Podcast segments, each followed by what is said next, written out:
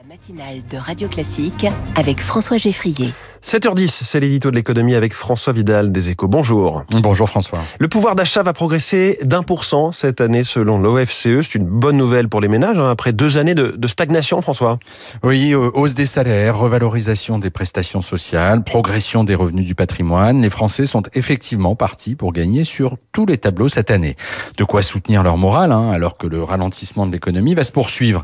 Mais le plus intéressant dans l'étude de l'OFCE, c'est qu'elle affirme que le pouvoir d'achat a progressé également ces deux dernières années, en dépit de la forte poussée inflationniste. Pas de beaucoup, hein, mais il, euh, il est tout de même resté dans le vert en moyenne.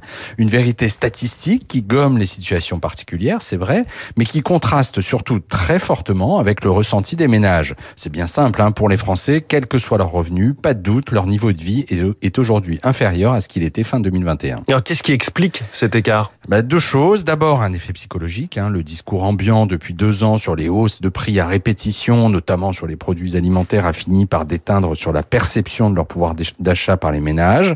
La seconde explication est plus concrète, elle est liée à la nature des revenus. En fait, sur la période, les salaires ont plutôt moins progressé que les prestations sociales et les revenus du patrimoine, de quoi déformer là aussi le ressenti de la plupart des Français.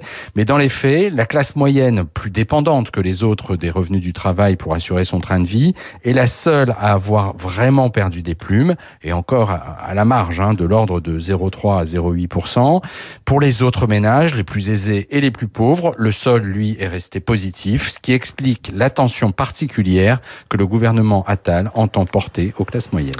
François Vidal des Échos, merci beaucoup. L'édito de l'économie tous les jours à 7h10 sur Radio Classique. Il est 7h12, les titres de l'économie avec Charles.